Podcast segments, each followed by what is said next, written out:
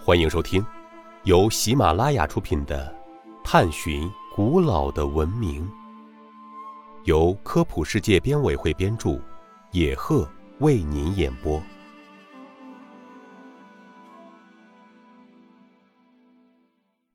第三十五集：为什么哥白尼提出日心说后受到教会的排挤？波兰天文学家哥白尼最先提出了日心说理论。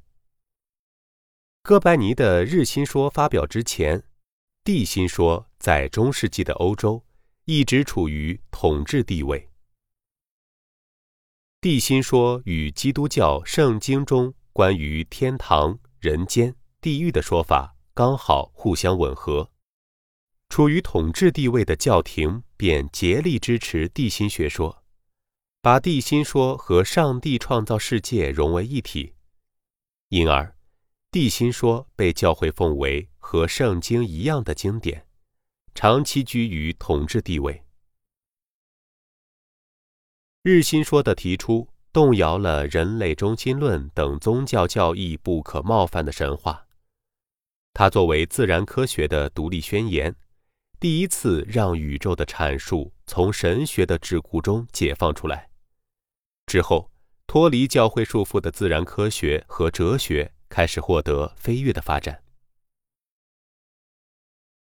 日心说与当时基督教义格格不入，哥白尼因此受到了教会的排挤和迫害。意大利教会还向哥白尼提出了种种警告，教会人员更是向不明白天文科学的人们宣布日心说为异端邪说。甚至直到临终时，哥白尼身边还有教会布置的密探和奸细。哥白尼将自己的天文观察和发现整理成书，即《天体运行论》。